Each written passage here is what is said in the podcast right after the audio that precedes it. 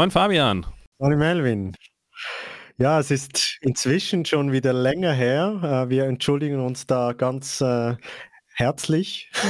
Sagt man das so? Herzlich entschuldigt? Ja, ich, ich habe es gerade erfunden. Ähm, ja, wir, wir, ich, man könnte sagen, äh, wir haben einige von Dinge, von denen wir gesprochen haben, auch anwenden können in letzter Zeit. Und ähm, deshalb waren wir etwas äh, beschäftigt. Ähm, aber das äh, soll nicht heißen, äh, dass es nicht weitergeht. Und vielmehr heißt es auch, dass wir ja einen ganz neuen Fundus wieder vielleicht an spannenden Themen bereit haben. Und das heutige Thema, das ähm, ja, ist vielleicht auch ein bisschen von mir verschuldet, nämlich ähm, konnte Melvin in eine Weiterbildung gehen, in die ich auch gerne gegangen wäre.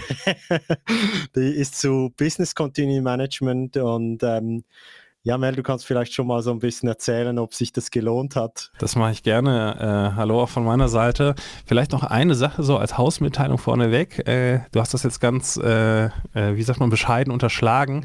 Äh, wir hatten Geburtstag wir machen das jetzt hier schon über ein Jahr, beziehungsweise wenn man wahrscheinlich die letzten, letzten Zeiten, wo wir nicht so regelmäßig gesendet haben, äh, wegzieht. Aber es ist tatsächlich so, dass wir im Oktober letzten Jahres die erste Sendung geschickt haben. Schon ist das Kind ein Jahr alt. Ja, äh, es, es geht. Also danke auch an alle, die, die uns jetzt die ganze Zeit über regelmäßig gehört haben. Und ähm, Genau, Business Continuity Management oder auf Deutsch betriebliches Kontinuitätsmanagement. Du bist ja immer so Fan von diesen deutschen Ausdrücken. Genau, ich mache gerade eine, eine, Weiterbildung dazu, äh, habe nächste Woche da meine Prüfung und ähm, bei dem Thema geht es eigentlich um eine Weiterentwicklung des Risikomanagements. Ähm, das haben wir ja in anderer Folge, ich glaube in unserer zweiten ähm, schon mal behandelt. Ich habe da ja einen kleinen Fable für.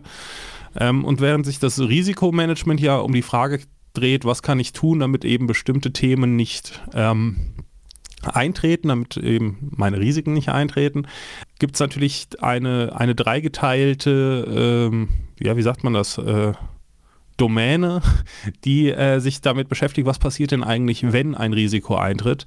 Und zwar wird da unterschieden erstmal in das Notfallmanagement, das Krisenmanagement und eben das Business Continuity Management.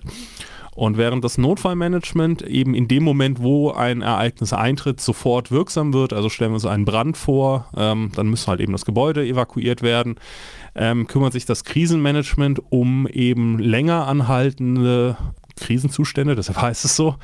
Also da wird dann geguckt, irgendwie in welche Krankenhäuser verteilen wir die Verletzten, ähm, wie koordinieren wir die Blaulichtorganisation und ähnliches in der Regel dann auch geleitet eben von einem, einem Krisenmanagement. Und das Business Continuity Management beschäftigt sich mit der Frage, was muss ich denn jetzt eigentlich tun, um möglichst schnell A, meinen Betrieb überhaupt wieder in einem Notbetrieb aufnehmen zu können und im zweiten Schritt dann natürlich auch wieder irgendwie den Normalbetrieb herzustellen.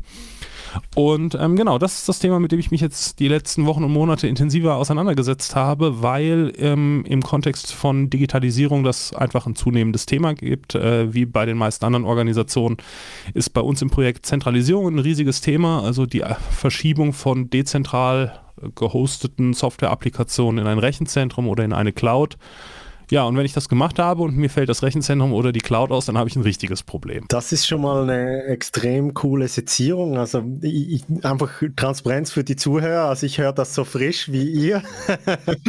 ähm, entsprechend ist es auch, auch inspirierend. Ähm, ist vor allem auch schon mal die erste Unterscheidung oder dieses Notfallmanagement einerseits und dann das Krisenmanagement. Und ähm, das ist ja, ja, ich glaube schon beim ersten Teil ja, ist so eine Grundfrage, ja, bin ich überhaupt gewohnt, als Organisation oder als Projekt auf sowas zu reagieren? Als Projekt hast du hoffentlich ähm, nicht unbedingt mit Notfällen ähm, zu tun. Und es ist irgendwie auch logisch, dass diese Dinge beide eintreten können, oder? Ich glaube, gerade auch in unseren Breitengraden in den letzten Monaten äh, ist, einem, ist einem wieder bewusster geworden, dass es, äh, oder Jahren ehrlich gesagt, äh, dass es kontinuierliche Krisen und eben auch Notfälle vielleicht noch nicht, aber äh, vielleicht leben wir es eben doch noch diesen Winter, dass es Notfälle geben kann.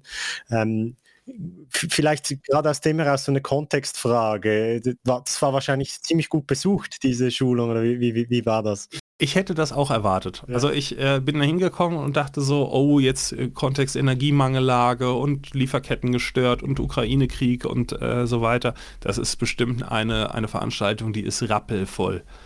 Und wir waren zu viert. Okay. Also da, da waren vier Leute. Ähm, ich, dann war jemand da von einer, ähm, von einer Privatversicherung, jemand von einer staatlichen Gebäudeversicherung und jemand von einer Stadtverwaltung wo man ja erstmal so denkt, so, was ist das denn bitte für eine Mischung? Ähm, aber war tatsächlich ganz spannend, weil ähm, bei den Kollegen von, von der Versicherung, da kann man sich das, glaube ich, relativ gut vorstellen. Äh, egal was passiert, wenn du einen Versicherungsfall hast, erwartest du, und da geht es ja teilweise dann um Existenzen, das, das muss einfach funktionieren. Bei der Stadtverwaltung habe ich so gefragt, boah, warum macht das jemand von der Stadtverwaltung? Und dann sagte der, es ist ganz einfach, weil es einfach Bürgerrechte gibt. Also es ist äh, dem Bürger oder dem Gesetz zumindest ist es völlig egal, ob das Rathaus gebrannt hat oder nicht. Du hast ein Recht darauf, Eheschließung zu machen, weil da hängt ja auch sowas wie Steuerzahlungen und ähnliches hinten dran. Und deshalb schicken die Leute in äh, solche Weiterbildungen, weil sie einfach sagen, ey Freunde, wenn das Gebäude oder die Infrastruktur, mit der wir hier arbeiten, weg sind, Beamte sind ja immer im Dienst. Also ihr müsst immer arbeiten können und entsprechend müssen wir als, als Stadtverwaltung dafür sorgen, dass wir Arbeitsumgebungen oder halt eben auf diese Notfälle vorbereitet sind, damit Menschen ihre Bürgerrechte wahrnehmen können. Was mir so überhaupt nicht klar war, aber äh, als er das erzählte, klar, macht total Sinn. Es, also es ist extrem spannend. Ich, ich, ich, ich fände es spannend, so eigentlich genau diesen drei Kon Kategorien entlang zu gehen. Also zuerst ein bisschen über Notfall zu reden, was das, was das so bedeutet, und dann über Krise und nachher über das Business Continuity Management. Ich glaube, das, ja, gerne. das tönt so nach Königsklasse. oh, oh, oh, fünf Franken. Oh, oh. Und ähm, ich, ich würde mal, ja, ich würde vielleicht so ein, zwei Inspirationen einfach äh, dazu kommen lassen. Ähm, ja, zu Notfall. Also bei Notfall fällt mir ein, ist eigentlich etwas sehr Normales. Also jeder. Hoffentlich äh, nicht, aber ja. ja also sag mal, im privaten Leben ist Notfall etwas Normales. Es passiert leider immer mal wieder etwas. Also ich meine, der Klassiker ist sicher Unfall und dann in den äh, äh Krankenhausnotfall zu gehen. Blaulichtorganisation. und, und selber Notfall effektiv zu erleben. Und so etwas, was mir da immer aufgefallen ist und wo du vielleicht so einen Bezug machen kannst, wie man das jetzt aus professioneller Perspektive anschaut, ist, ich fand immer der Gedanke sehr interessant, im, im Notfall möchte ich ja jemand sein und haben, um mich herum haben, der einen kühlen Kopf hat, oder? Also das ist so das Erste, was mir da einfällt, weil nichts Schlimmeres wie, äh, ich weiß nicht, liege mit gebrochenem Bein irgendwo und das blutet noch und alle beginnen zu weinen und zu schreien und so weiter, sondern ich möchte jemanden, der dann kommt. Im Idealfall hat es natürlich auch schon zehnmal gesehen oder tausendmal und ähm, der da ganz mit kühlem Kopf rangeht. Äh, Gibt es da so eine, eine Brücke zu, zu, dem Gedanke? Also tatsächlich ist das ja auch genau das, was gemacht wird. Also äh, Notfallmanagement ist ja wirklich, wie gesagt, es brennt, äh, es ist so der, der Klassiker, ne? Bürogebäude Gebäude steht in Flammen. Und ähm, das sind Sachen, die werden geübt. Also ne, das ist Abstimmung mit den Blaulichtorganisationen, insbesondere der Feuerwehr. Das hat wahrscheinlich jeder auch schon mal erlebt, dass einfach mitten am Tag auf einmal die, die, der Feueralarm ausgeht, einfach nur um zu gucken, wissen die Leute, wo die Sammelplätze sind, wissen wir irgendwie, wie, wie dann der Ablauf ist. Dann kommt die, die Feuerwehr äh, vielleicht sogar tatsächlich, wenn es eine abgestimmte Übung war und guckt halt irgendwie, ob sie den Zugang zum Gebäude finden, so wie das vereinbart ist. Ähm, das ist genau das, was, was sich dahinter verbirgt. Also auch so Themen wie Überprüfung der Sprinkleranlagen. Das, das sind so Themen, die da im, im Fokus stehen. Und wir haben das jetzt nicht vertieft, aber so ein paar vielleicht auch Inspirationen oder Themen, die, die mir gar nicht so klar waren in der Vergangenheit, und mit Vergangenheit meine ich quasi vor 2020, war das ein Thema, das gar nicht so schwierig war, weil da waren die Leute halt im Büro und wenn dann der Feueralarm losging, sind die zum Sammelplatz gegangen und dann hast du quasi eine Liste gehabt mit, das sind meine Mitarbeiter und ich zähle durch und dann ist soweit gut. Wenn wir aber jetzt die heutige Situation angucken, wo die Leute irgendwie teilweise im Homeoffice, aber dann doch mal im Office oder sonst wo sind, du weißt ja gar nicht, wer da ist. Also du weißt gar nicht, ob das Gebäude jetzt evakuiert ist oder nicht. Das ist ein Riesenthema. Und es war ganz spannend, sich da auch mal auszutauschen. Gerade der Kollege von der Stadtverwaltung, der erzählte da eine ganze Menge von, wie, wie die das machen.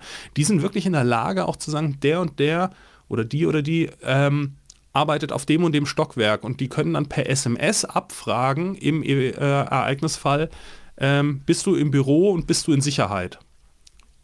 Und das finde ich ziemlich krass so, wenn ich das mit uns vergleiche. Ich will nicht sagen, dass hier das Unternehmen, in dem wir arbeiten, das nicht hat. Ich weiß es zumindest nicht. Und ähm, was man natürlich kennt, und das sind ja so die Klassiker, sind so diese, diese Notfallpläne, die irgendwie beim Aufzug hängen oder sowas, wo dann die Standorte der, der Feuerlöscher drin verzeichnet sind und sowas. Das ist, glaube ich, was, was tatsächlich relativ normal ist, aber fand ich dann doch spannend, wie jetzt auch da Corona-Pandemie dazu geführt hat, dass man da nochmal umdenken muss, weil es im Handling nicht mehr so einfach ist, wie es früher war. Ja, ich, ich würde die These aufstellen, dass äh, jetzt in unserem Unternehmen, dass vielleicht gerade äh, die Büros nicht so stark im Fokus sind wie andere Bereiche. Ähm, aber ich, ich würde jetzt bei dem Thema, man könnte da noch tiefen, aber ich würde zuerst mal noch äh, so ein bisschen eine These aufstellen mit dem Bezug zum, zum Projektmanagement. Und da hätte ich jetzt eigentlich spontan die These, bei Notfall ist wahrscheinlich Projekt nicht so gut. Also ich würde mal sagen, eben, du brauchst diesen kühlen Kopf, du musst geübt haben und natürlich ist in sich vielleicht jeder Notfall auch ein kleines Projekt, aber ich glaube, es ist eigentlich, Projekt ist eher die Antithese zu, zu Notfall. Wie, wie, wie? Ja, also ich würde auch sagen, Notfallmanagement und tatsächlich, um dann ein bisschen vorzugreifen, auch Krisenmanagement sind, glaube ich, Themen, die es im Projekt in der Form nicht gibt also Krise vielleicht könnte man das uminterpretieren, aber da geht es ja wirklich ähm, beim Notfall darum, ich habe jetzt ganz akut ein Problem mit, mit Auswirkungen im Zweifel sogar auf Leib und Leben. Ähm, sowas hast du in Projekten in der Regel nicht. Also nicht in, im Sinne von irgendwie, das ist mein, mein der Kern meiner Sache. Du hast natürlich irgendwie, keine Ahnung, wenn du krasses Beispiel, ne? aber wenn du irgendwie Waffenhersteller bist und dir fliegt da irgendwie in deiner äh, RD-Organisation jetzt da irgendwie die neue Bombe um die Ohren, dann hast du da natürlich auch einen Notfall. Aber der wird halt vom unternehmerischen Notfallmanagement gehandelt. Das ist nichts, was, was ein Projekt jetzt tatsächlich irgendwie beeindruckt. Du, du, du willst, also du willst es, ich würde es auch so noch darlegen, du willst eigentlich auf den Notfall vorbereitet sein. Das heißt, du möchtest so wenig wie möglich, und das ist ja das Projekt kümmert sich ja um Situationen, die noch nicht klar sind. Du möchtest eben eigentlich genau diese Situation minimieren, wenn du professionell mit Notfällen umgehst, oder? Ja, und was du natürlich in deiner Verantwortung hast als Projektleiter, ist, dass du die Arbeitssicherheit sicherstellen musst. Also wenn du halt hingehst und sagst irgendwie, keine Ahnung, ich entwickle hier ein neues Raketenschutzschildsystem, ähm, dann ist es natürlich deine Aufgabe auch als Projektleiter dafür zu sorgen, dass die Arbeitssicherheit zu jeder Zeit gewährleistet ist und die Menschen, die dann in dem Projekt arbeiten, irgendwie ausreichend geschützt sind. Also in dem Kontext ist, ist es schon eine Projektleiteraufgabe, aber wie gesagt, die, die, eigentlich, die Schaffung der Infrastruktur, du schaffst ja nicht, keine Ahnung, nur für ein Projekt irgendwie einen eigenen heißen Draht rüber zur Feuerwehr, sondern der ist einfach da. Würde ich, würde ich genau so sagen. Bei der Krise, um, um, um aufs nächste Thema zu gehen, das ist ja extrem spannend. Ich, nehme an, viele von euch, die in größten Organisationen unterwegs waren, haben in den letzten Jahren äh, ähm, erlebt, dass dann Krisenstäbe, da ist ja auch schon das Wort gebildet äh, wurden. Da würde ich schon die These aufstellen, äh, also das, das sind unbedingt dann auch Projekte, oder? Also die reagieren ja temporär auf eine Situation und versuchen da ähm, zu reagieren. Da würde ich sagen, das ist eigentlich wahrscheinlich sogar eine sehr spannende Form des Projektes, weil ähm, sehr viel Durchschlagsmacht, äh, hoffentlich ähm, sehr viel Sondermöglichkeiten ja, und, und äh, ich nehme mal an, Auftraggeber, und Ziele sind in der Regel, zumindest im Grundsätzlichen, auch ähm, ja, liegen ein bisschen auf der Hand, oder? Also was man natürlich hat, also ich, ich würde nicht sagen, Krisenorganisationen sind Projekte, weil äh, es gibt halt so ein paar ganz grundlegende Eigenschaften von Projekten, die da nicht vorhanden sind. Ähm, aber sie sind natürlich in ihrer Struktur sehr ähnlich, weil sie halt einfach temporär befristet sind. Sie haben ein klaren, klares Ziel irgendwie. Sie haben die Möglichkeit, an den bestehenden Linienstrukturen vorbei äh, Entscheidungsfindungen herbeizuführen. Also das kann man sicherlich schon eher vergleichen. Auf der anderen Seite sind das natürlich Organisationen, die äh, hierarchisch sehr weit oben angesiedelt sind. Also das sind, du hast eben schon Krisenstab gesagt, der Leiter des Krisenstabs, das ist dann irgendwie der COO oder der CEO selbst. Du hast unten drunter dann natürlich die Stabsorganisation, also Chief of Staff, der dann irgendwie dafür sorgt, dass die Leute ihren Job machen. Kommunikation natürlich, ne, gerade in Zeiten von Social Media ein Riesenthema. Das sind natürlich andere, andere Organisationen. Und das sind natürlich auch Situationen, die lange dauern können. Also wir hatten auch da so ein paar Beispiele, jetzt gerade Corona-Pandemie von ähm, auch ähm, einer Versicherung, die einfach mal gezeigt hat, wie sie das in der Zeit gemacht haben. Und ähm, wo dann halt tatsächlich auch der Krisenstab Vorsitzende einfach mal gezeigt hat, das waren hier so Wir haben dann jede Woche einen Call gemacht, haben wir erstmal gemonitort, wie viele Erkrankungen hatten wir bei uns, wie viele Todesfälle, wie, wie ist die Auslastung im Büro, was, wie greifen unsere Schutzmaßnahmen, ist es genug, ist es zu wenig.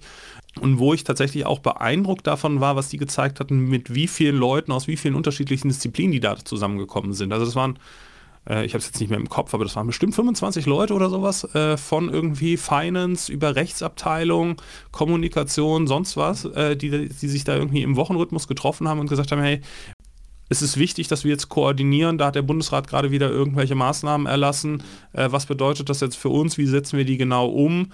Weil das natürlich in dem Fall auch immer zeitkritisch war. Weil ne, wenn der Bundesrat sagt, heute alle ins Homeoffice, dann heißt halt heute alle ins Homeoffice. Und das heißt, du hast irgendwie in Stundenfrist musst du dir Gedanken darüber machen, wie kommuniziere ich das jetzt gegenüber meinen Mitarbeitenden, was bedeutet das, äh, vielleicht habe ich nachher noch Leute, die irgendwie im Ausland sitzen und ich habe dann, hab dann irgendwelche Steuergeschichten. Oder auch da äh, brachte jemand das Beispiel, gerade wenn du im, im, Versicherungsbereich unterwegs bist, ist es wohl relativ häufig, dass du auch im Ausland tätig bist, weil halt bestimmte Versicherungsleistungen entweder nur im Ausland angeboten werden ähm, oder auch ähm, bestimmte Leistungen von dir versichert werden, die aber in einem anderen Land passieren. Und wenn du dann irgendwie, keine Ahnung, in, in Mexiko oder in Südamerika generell bist und auf einmal hast du da irgendwie äh, Bandenkriminalität oder, oder politische Unruhen oder sonst was und musst die Leute evakuieren, dann ist das ein Riesenthema. Ne? Also Russland ist gerade genau so ein Fall. All die, die IT-Firmen, die ihre Entwickler in Russland sitzen hatten, die dann auf einmal angefangen haben, Flüge zu chartern, um die Leute da irgendwie rauszukriegen, das ist schon, schon teilweise dramatisch, was da passiert. Also wenn ich dem so zuhöre, um, um das wieder zu differenzieren, dann also du hast vorhin gesagt, für dich gibt es klare Kriterien, wo es nicht projektartig wäre. Für mich wäre so, das erste ist, dass du, du bist eigentlich sehr getrieben, oder? Also du, du, bist, du bist reaktiv. Also du bist schon auch analytisch und musst dann vielleicht projektmäßige Dinge auslösen oder effektiv Projekte, oder? Um gewisse ähm, Probleme zu ja, beheben, aber du bist eigentlich mehr so ein, eine Grundtätigkeit ist ein Monitoring, ein Analysieren, ein Sammeln und, und, und, und das ist eigentlich das Taskforce. Oder? Du bist in dem Sinne nicht so planerisch unterwegs, oder? Also deine, du, du, du machst keinen Projektplan und äh, äh ja, du. Den, den, machst du schon, aber halt im Vorfeld oder du hoffst in dem Moment einfach, dass du im Vorfeld einen Plan gemacht hast. Also ne, also ne, wir haben jetzt über sowas wie Brand gesprochen, das ist ja noch relativ harmlos. Also das ist auch schon schlimm, aber, aber jetzt stell dir mal vor, du hast sowas wie Geiselnahme. Mhm. Also ne, jetzt äh, in den meisten Unternehmen irgendwie kein Thema, aber kommt halt doch immer wieder vor. Ne? Oder du hast irgendwie wie Terror, Terrorwarnung. Ne? Äh, und äh, vielleicht auch da so eine Anekdote. Ähm, mein, mein Bruder, der hat auf einem Kreuzfahrtschiff gearbeitet und die proben einmal im Monat eine Terrorwarnung. Wo, wo es dann wirklich darum geht, irgendwie, da wird dann quasi so eine, eine Bombenattrappe irgendwo auf dem Schiff versteckt und dann so, so und jetzt finden. Und äh, also ne, das ist einfach, einfach krass, weil wenn du so einen Fall dann mal hast, dann hoffst du einfach, dass du einen Plan in der Tasche hast und den auch im Idealfall zwei, dreimal geübt hast, wie, wie das funktioniert. Hast, hast du etwas für dich mitgenommen, so jetzt für die Projektmanagement-Rolle ähm, aus, diesen, aus diesen Erkenntnissen aus dem Krisenmanagement? Also siehst, siehst du da, hast du da einen Wert mitgenommen? Also wie gesagt, äh, die, die Schulung, die ich ja gemacht habe, war, war Business Continuity Management, also noch die dritte Disziplin. Wir haben jetzt über, über ähm, Krisenmanagement natürlich nur an der Schnittstelle gesprochen. Was für mich einfach echt nochmal wertvoll war, war diese, diese Differenzierung. Also wie gesagt, Risikomanagement ist was, was man als Projektleiter kennt. Das gehört zum, zum Standardhandwerk und dann aber nochmal zu sagen, so, und was passiert, also wenn dann so ein Risiko eintritt, das ist nicht immer gleich, sondern das kann irgendwie was sein, das ist irgendwie jetzt ein Problem, es kann was sein, das ist jetzt ein Problem und das dauert noch einen Moment länger. Und halt eben dann mit Business Continuity Management, ähm, das ist ein Problem und es ist ein richtig langes Problem, das richtig lange wehtut. Das, das war eigentlich so das, was ich in dem Kontext für mich mitgenommen habe. Und, und eben, also zuerst mal einfach diese, die, diese Begrifflichkeiten besser verstehen und besser erkennen, mit was hatte ich überhaupt zu tun, wenn ich eben vielleicht ein System ähm, erstelle oder ein Produkt oder was auch immer ich im Projekt mache. Ähm, ja, verstehe ich besser, wie ich mit solchen Themen vielleicht umgehen muss. Und, und was ich einfach noch nebenbei beachten muss, weil ähm, auch da bin ich nicht frei von, man plant ja immer so für den Bestwetterfall. Also ne, äh, man, klar, man überlegt sich so, ja, und dann irgendwie ist der Kunde nicht zufrieden und dann funktioniert dies, das und jenes nicht. Das sind so die Themen, die man noch auf dem Schirm hat, aber wirklich dieses so, ja, und jetzt brennt es in deinem Rechenzentrum. Was machst du dann? Oder so, ja, und jetzt ist irgendwie der eine Entwickler, den du noch hast, der läuft jetzt vor einen Bus. Was machst du denn dann? Also diese, diese Fallback-Szenarien, ähm, und, und das war tatsächlich auch für mich eine Übung, die, die neu war und die für mich als jemand, wie gesagt, der, der Risikomanagement macht, echt schwierig war. Eintrittswahrscheinlichkeit ist in diesen Disziplinen völlig egal. Du gehst einfach davon aus, das ist jetzt eingetreten, warum auch immer, und du musst jetzt reagieren. Und das ist was, wo ich feststellen musste, da musst du anders drüber nachdenken. Weil, wie gesagt, sonst überlegst du so, was mache ich, damit es gar nicht eintritt. Und so, nee, ist jetzt gerade überhaupt nicht gefragt, sondern ist jetzt eingetreten und go for it, weil, wie gesagt, im schlimmsten Fall Gefahr für Leib und Leben. Ja, also es ist sehr interessant, wie, und spannend ist ja dann, ich meine, ein, eine intuitive Antwort wäre dann, das ist ja eben dann, wo allen auch klar ist, jetzt muss ich reagieren. Also die Offensichtlichkeit der Situation ist gegeben. Und spannend ist ja der Teil, der dann nicht nur mit gesundem Menschenverstand und alle stehen zusammen und, und versuchen es gut zu machen, abgedeckt ist, oder? Weil du dich darauf in dem Moment nicht verlassen kannst. Genau, du kannst dich nicht darauf verlassen und, und du musst Wege finden, dass es dann eben doch funktioniert. Und deshalb die Übung. Und das sind ja da, da gibt es ja interessante Parallelen auch zu anderen Disziplinen. Also was mir immer so geblieben ist im, äh, im Zusammenhang mit Sicherheitsmanagement oder Safety ist, du, auch die erfahrensten Leute müssen immer wieder üben. Also du, du hast keine die, die, Sicherheitskultur oder die hat keine bleibende Qualität, sondern äh, nur eine immer wieder, du musst immer wieder vergegenwärtigen und, und, äh, und, und immer wieder üben. Beziehungsweise wir haben jetzt gelernt, der Grundsatz ist, was nicht geübt ist, funktioniert nicht. Ja. Also das ist der, einfach die Grundüberlegung, wenn du es nicht geübt hast, geh davon aus, es funktioniert nicht. Ja, weil bewegliche Teile miteinander genau. zu tun haben. Dann, dann kommen wir doch noch zur Königsliga. Keine Ahnung, ob das ist, aber irgendwie schon, oder? Also das ist ja auch so ein ich, ich, weiß nicht, ist es ein Modewort, Business Continuity Management? Es ist, ich muss mal sagen, ich kenne es schon seit Jahren. Ähm, wie, wie, habt, wie wurde das so ein bisschen eingeordnet? Nee, in der Form nicht. Was ich aber sagen kann, ich habe versucht im Vorfeld irgendwie ein, zwei Bücher dazu zu lesen und es ist extrem schwer, Literatur zu finden. Also äh, es gibt natürlich ein paar Werke, ähm, die, die da sind, die finde ich ehrlich gesagt, aber mit dem, was ich jetzt in dem Kurs gelernt habe, dann eher, eher ungeeignet, weil die ganz viel so ähm, das sind dann so Praxisbücher. Also da steht dann so quasi drin, keine Ahnung, wenn du ein Rechenzentrum hast, ja, dann mach halt einfach Georedundanz und bau noch ein zweites. Aber darum geht es ja an der Stelle im ersten Schritt gar nicht. Das ist ja eine Maßnahme, die du nachher ableitest, sondern die Frage ist ja, wie komme ich eigentlich zu der, zu der Entscheidung, in welchen meinen, meiner Prozesse, weil wir sprechen über Business, brauche ich denn überhaupt Maßnahmen? Und bei welchen Prozessen ist es eigentlich völlig egal, ob die jetzt erstmal eine Woche ausfallen? Weil das ist ja die, die, die Situation, auf die sich Business Continuity Management fokussiert, nämlich zu überlegen, keine Ahnung, stell dir vor, du bist, ein, bist so ein KMU und du bist ein produzierendes Unternehmen, sagen wir mal der Einfachheit halber, du bist so ein holzverarbeitendes Unternehmen. Und da, dann brennt es bei dir im Sägewerk.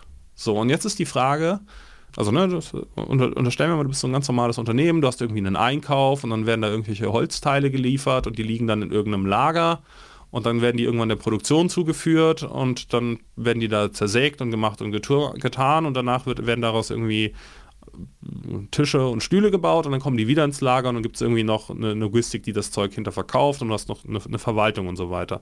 So, und jetzt brennt dir die Produktion ab. Und jetzt ist ja die Frage, so, was machst du denn jetzt? Also, wa was sind jetzt quasi die Prozesse, auf die du konzentrierst? Weil du sagst, irgendwie, die muss ich jetzt wieder in den Griff kriegen, weil sonst meine Wertschöpfung, und das ist ja das, wofür wir als Unternehmen bezahlt werden, nicht wieder anläuft. Was sind Prozesse, von denen ich sage, die sind erstmal egal, um die kümmere ich mich nicht. Ähm, und dann natürlich auch festzulegen, was sind denn jetzt meine, meine Strategien? Weil klar kann ich jetzt hingehen und sagen, ja, ich mache einfach alles redundant. Ich baue alles zweimal an verschiedenen Standorten, ist natürlich extrem teuer. Und ist halt im Fall jetzt irgendwie von unserer Produktionsanlage für Holzverarbeitung auch ein echt schlechter schlechter Ansatz, weil was, was willst du machen? Willst du irgendwo noch ein zweites Sägewerk hinstellen, was du aber nie benutzt, nur für den Fall, dass einmal in tausend Jahren deine, deine Fabrik ab, abfackelt? Und, und dann fängst du halt an zu überlegen, okay, wie komme ich denn jetzt eigentlich dazu, die wirklich kritischen Prozesse zu identifizieren. Und äh, das Werkzeug, was, was man sich da in der Literatur dafür ausgedacht hat, nennt sich BIA, Business Impact Analyse. Es ist nichts anderes wie letzten Endes eine Nutzwertanalyse oder you name it. Ähm, die Menschen von euch mit kaufmännischer Ausbildung werden, werden das alle kennen. Also ich nehme jeden meiner, meiner Prozesse und bewerte sie in verschiedenen Dimensionen. Und die Dimensionen sind so die sind nicht fest definiert, aber es gibt so ein paar Klassiker. Finanzieller Impact, Steuerung des Gesamtunternehmens, Personen, äh, also Personenschaden, Reputation, das sind so die, die Klassiker. Und ich nehme einfach meine Geschäftsprozesse und bewerte jeden in dieser Dimension, wegen mir auf einer Skala von 0 bis 5 äh, und sage, okay, wenn dieser Prozess ausfällt, ist das jetzt schlimm für die Finanzen, ist das jetzt schlimm für irgendwie meine Reputation und so weiter. Und kann so dann quasi erstmal feststellen, was sind eigentlich meine meine schlimmsten oder meine wichtigsten Prozesse, für die ich, ja, meine wichtigsten Prozesse, weil sie, wenn sie ausfallen, die meiste Auswirkung haben. Und die zweite Überlegung, die man dann quasi in dem Kontext noch macht, ist, dass man die Prozesse sich selbst gegenüberstellt, also eine Matrix macht, um zu gucken, wenn dieser Prozess ausfällt, welche nachgelagerten oder vorgelagerten Prozesse sind denn davon betroffen? Weil manchmal habe ich einen Prozess, der ist in sich eigentlich gar nicht so wichtig, aber wenn der nicht funktioniert, ne, Logistik ist vielleicht oder Lager ist so ein Ding, in sich jetzt nicht irgendwie ein Riesendrama, aber wenn halt irgendwann alle ist, dann ist halt alle.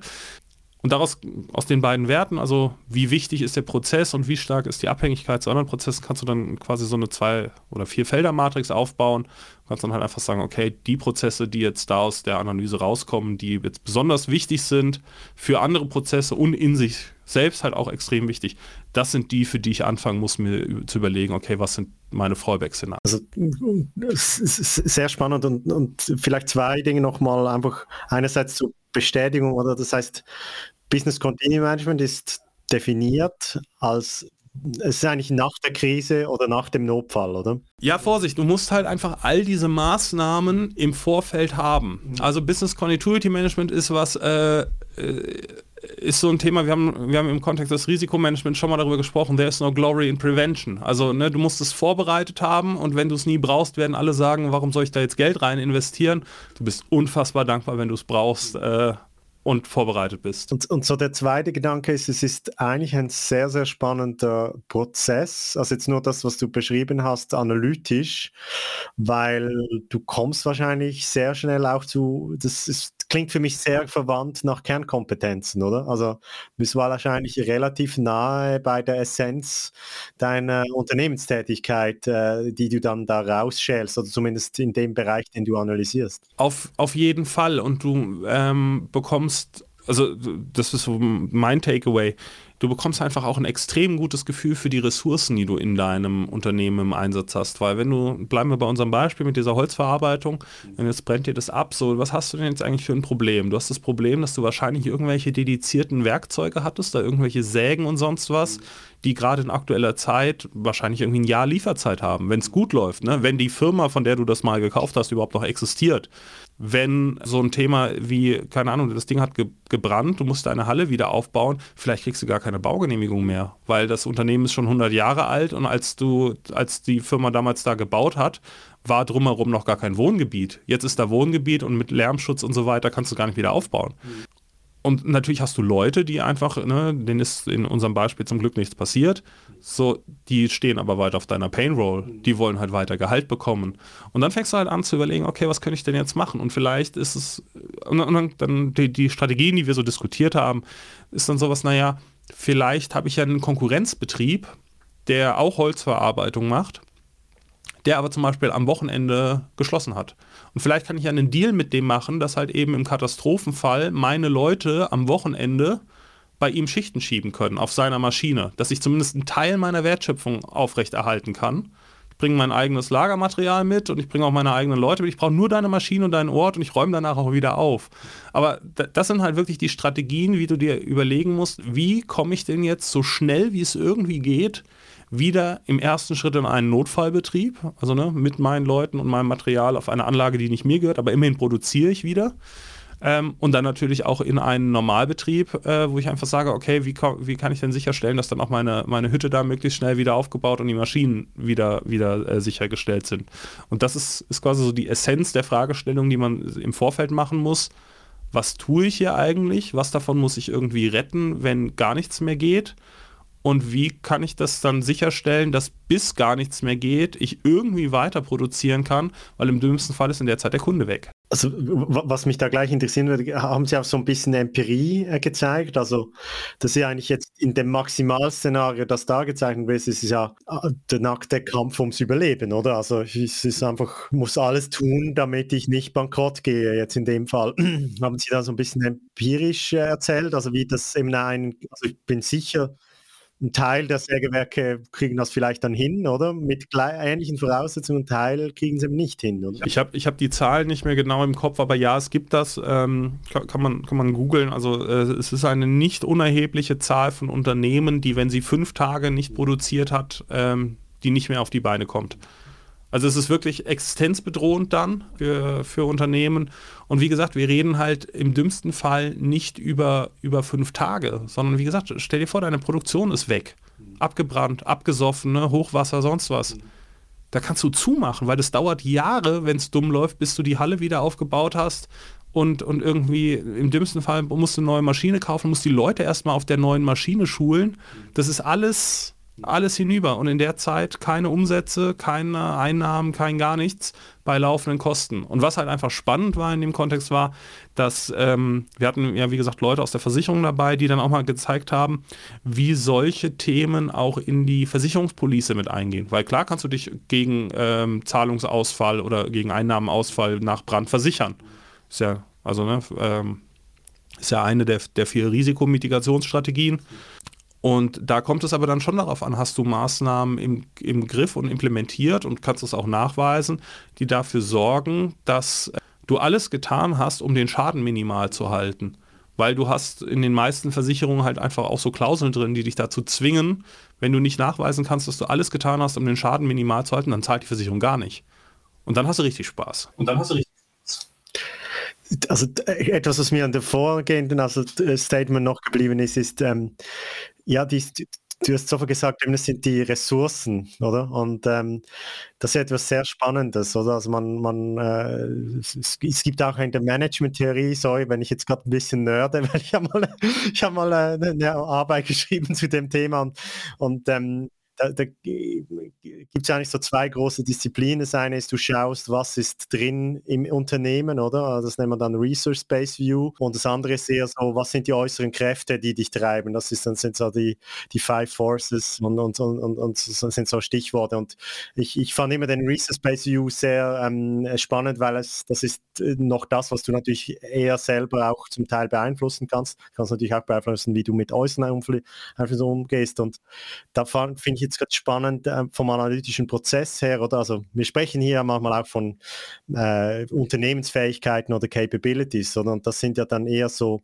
also man unterscheiden bei den Ressourcen unter anfassbaren oder englisch tangible resources und intangible resources, oder? Und ich denke so in der Hitze des Gefechts des alltäglichen Unternehmertums oder bei ganz alten Unternehmen, da geht ja das völlig aus dem Blick. Also was sind eigentlich unsere entscheidenden Ressourcen, oder? Und da war gerade ein Beispiel mit ja Baurecht, oder? hatten wir oder Landrecht oder was auch immer. Oder ich habe irgendwelche Patente, ähm, die ich nur noch so halb äh, dokumentiert habe. Also äh, das kann, stelle ich mir schon vor, dass es extrem interessant äh, sein kann, eine solche Analyse mal wirklich durchzudenken oder mal hart zu schauen, hey, wo, welche Ressourcen haben wir eigentlich da im, im, Einsatz? Also, und welche unserer Unternehmensfähigkeit bauen auf solchen speziellen Ressourcen auf? Auf, auf jeden Fall, gerade auch im Kontext, also einer unserer Dozenten, der kam auch so aus der Cyber-Ecke, also er hat so Security Cases gemacht und der hat das halt auch gesagt, so, naja gut, ähm, früher, ne, das, das Coca-Cola-Rezept, das liegt da irgendwo in Fort Knox in irgendeinem Safe und das ist irgendwie sicher. Aber in Zeiten, wo quasi jede Woche irgendwie Ransom-Angriffe, Hacker und sonst was irgendwie stattfinden, wenn dir da quasi kritisches Unternehmens-Know-how geklaut wird und du bist dir dessen nicht bewusst, dass das kritisches Know-how ist, dann ist so scheiße. Also, ne, sorry für die Wortwahl, aber dann hast du ein richtiges Problem. Und ich glaube auch, also die Einschätzung würde ich teilen, diese Frage, was sind eigentlich meine wirklich kritischen Ressourcen, ist ein Thema, den Unternehmen, also Projekte natürlich in Summe, aber auch, auch Unternehmen in Gänze, die sich da überhaupt nicht aware sind, was Dinge sind, die wirklich unverzichtbar sind, weil man einfach davon ausgeht, dass sie da sind. Die waren ja schon immer da und äh ja und, und das Beispiel ist ein perfektes Beispiel eben für diese Ressourcensicht auf Unternehmen, weil diese, das Schlüsselpatent ist nachher auch das, was dir den Wettbewerb, also ein Teil davon, was dir den Wettbewerbsvorteil ähm, immer wieder garantiert hat, oder? Und insofern, ähm, und ich glaube, solche Fragestellungen sind unabhängig von der Organisationsform, also bist du jetzt, äh, bist du hart am Markt, ich glaube, du hast auch, oder eben nichts, ich glaube, du hast auch in anderen Unternehmen, kann es interessant sein, diese, diese Schlüsselressourcen mal wieder besser zu spüren. Ein, ein Beispiel, was wir noch hatten, so als, als Strategie für, wie, wie könnte ich mich auf so einen BCM-Case vorbereiten, den fand ich total spannend, weil da habe ich, hab ich ehrlich gesagt im ersten Moment überhaupt nicht dran gedacht, war White Labeling. Also da war quasi so, naja, wenn du, ne, bleiben wir auch da wieder bei unserem Beispiel der Holzfabrik, ähm, wenn du, sagen wir mal, du bist Papierhersteller so, dann macht es ja überhaupt keinen Aufwand hinzugehen und zu sagen, dann nehme ich halt irgendeine andere Papierfabrik und mache einen Vertrag mit dem, dass ich irgendwie im Zweifelsfall einfach nur denen das Design meiner Umverpackung schicke und dann produzieren die das halt für mich und machen das in, in meine Verpackung rein. Was ich damit sagen will, ist, ich glaube, diese Überlegung, was machst du, wenn, wenn nichts mehr geht, hilft dir auch extrem, um nochmal deine eigenen Produktionsprozesse zu, kritisch zu hinterfragen weil wenn du sagst irgendwie, naja, White Label wäre für uns eine, eine Fallback-Lösung, dann würde ich mal ganz kritisch hinterfragen, ja, warum produzieren wir denn dann überhaupt? Warum machen wir denn nicht nur White Label? Weil dann kann ich mir die ganzen Produktionskosten und so weiter sparen und die Risiken, die damit verbunden sind, die lagere ich aus und dann bezahle ich dem halt eine Fee und mache noch ein bisschen Marge oben drauf und dann ist doch auch gut. Und dann, dann brauche ich vielleicht die Leute und so weiter gar nicht mehr. Also finde ich, finde ich auch, also ich glaube, da liegt auch ein riesen Chancenthema drin, sich wirklich mal kritisch zu hinterfragen, was tun wir hier eigentlich und würden wir, wenn nichts mehr geht, würden wir das dann wirklich so machen oder würden wir es auch so wieder aufbauen? Also kann, kann, ich total nachvollziehen. Vielleicht, dass wir zum Schluss kommen. Eine letzte Frage. Ähm, ich glaube, es ist, um, äh, ich hoffe auch für euch äh, unbestritten fühlbar, dass es auf jeden Fall hilft, äh, die, generell die analytischen Skills ähm, zu stärken. Aber wenn du jetzt noch das unmittelbar ins Projektmanagement-Umfeld übertragen würdest, dieses Wissen, ähm, äh, was sind so deine Haupt-Takeaways bisher, außer den ähm, unternehmensstrategischen ja, Tools, die das dann äh, vielleicht mit sich bringt? Ähm, in, ins Projektmanagement direkt ist, ist natürlich schwierig, weil äh, in, ich habe ja eben von dieser Business Impact Analyse gesprochen und äh, wenn Projektmanagement einer deiner Prozesse ist, dann steht er wahrscheinlich nicht ganz oben auf der Liste. Äh, Projekte braucht es nicht. auch, auch das ist eine traurige, aber äh, äh, wahrscheinlich in den meisten Unternehmen realistische Einschätzung. Ähm, wo, wo es mir einfach wirklich nochmal geholfen hat, ist, ähm, ich mache ja RD-Projekte in der Regel, dass man sich da einfach aware sein muss und dass man, äh, je nachdem, was man da äh, macht, wie gesagt, äh, Zentralisierung ist so ein Thema, mit dem ich mich im Moment beschäftige, wo man sich einfach überlegen muss, ist das eigentlich Teil meines Lieferobjekts und ist sich mein Auftraggeber eigentlich dessen bewusst, dass wir hier ganz substanziell in die in die kritischen Ressourcen des Unternehmens eingreifen und da kann es einfach sein, dass, es, dass der Auftraggeber oder die Stakeholder an der Stelle auch mal einen Schubs brauchen und sagen so, Freunde, wir ändern jetzt hier so fundamental etwas an unserem Geschäftsmodell, dass ähm, das Auswirkungen sowohl auf unsere Notfallkrisen als auch auf unsere BCM-Organisation hat. Und dafür die Awareness wirklich nochmal zu haben und, und äh, sich klarer darüber zu sein, was mache ich hier eigentlich und auf welche Dimension des Unternehmens wirkt eigentlich mein Handeln oder mein Projektziel oder was auch immer ich hier mache. Ähm, da hat es auf jeden Fall nochmal geholfen. Sehr, sehr gut. Also ich hoffe, das war für euch so interessant wie ich, äh, wie für mich. Das, äh, das äh, war äh, eine gute Gelegenheit, so live davon zu profitieren, dass mein Kollege ähm, äh, hier eine Weiterbildung gemacht hat. In dem Sinne möchte ich mich herzlich bedanken bei dir und ähm, ja, würde dir noch das letzte Wort gerne geben. Ja, auch von meiner Seite hoffe ich, dass euch das Spaß gemacht hat. Wir versuchen jetzt wieder regelmäßig hier aufzunehmen, ähm, zumindest bis Weihnachten und dann gehen wir in die Weihnachtspause und dann kommt wieder nichts. Ähm, nein, wir versuchen das jetzt wieder regelmäßig zu machen. Wir haben eben schon im Vorgespräch ein paar Themen diskutiert, äh, von denen wir glauben, dass sie auch in nächster Zeit für euch spannend bleiben. Freuen uns wie immer über Feedback und wünschen euch bis zum nächsten Mal, dann in zwei Wochen. Alles Gute. Macht's gut.